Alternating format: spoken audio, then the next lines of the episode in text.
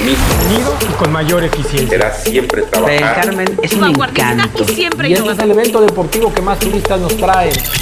What's up, Riviera Maya? This is George Aspo. Welcome to CJR News.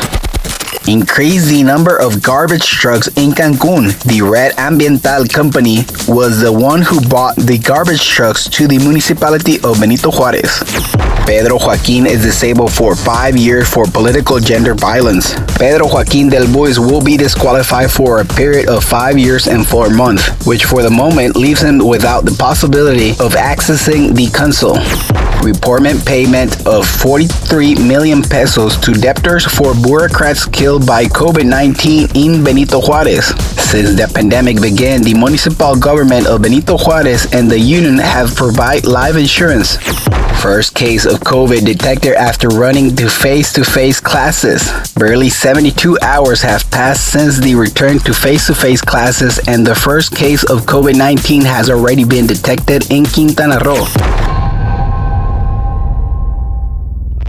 Thank you for listening, CJR News. This is George Espo. You can find me on Instagram as ESPO underscore MX. Don't forget to subscribe to our podcast on Google, Spotify, and Apple. Thank you and goodbye.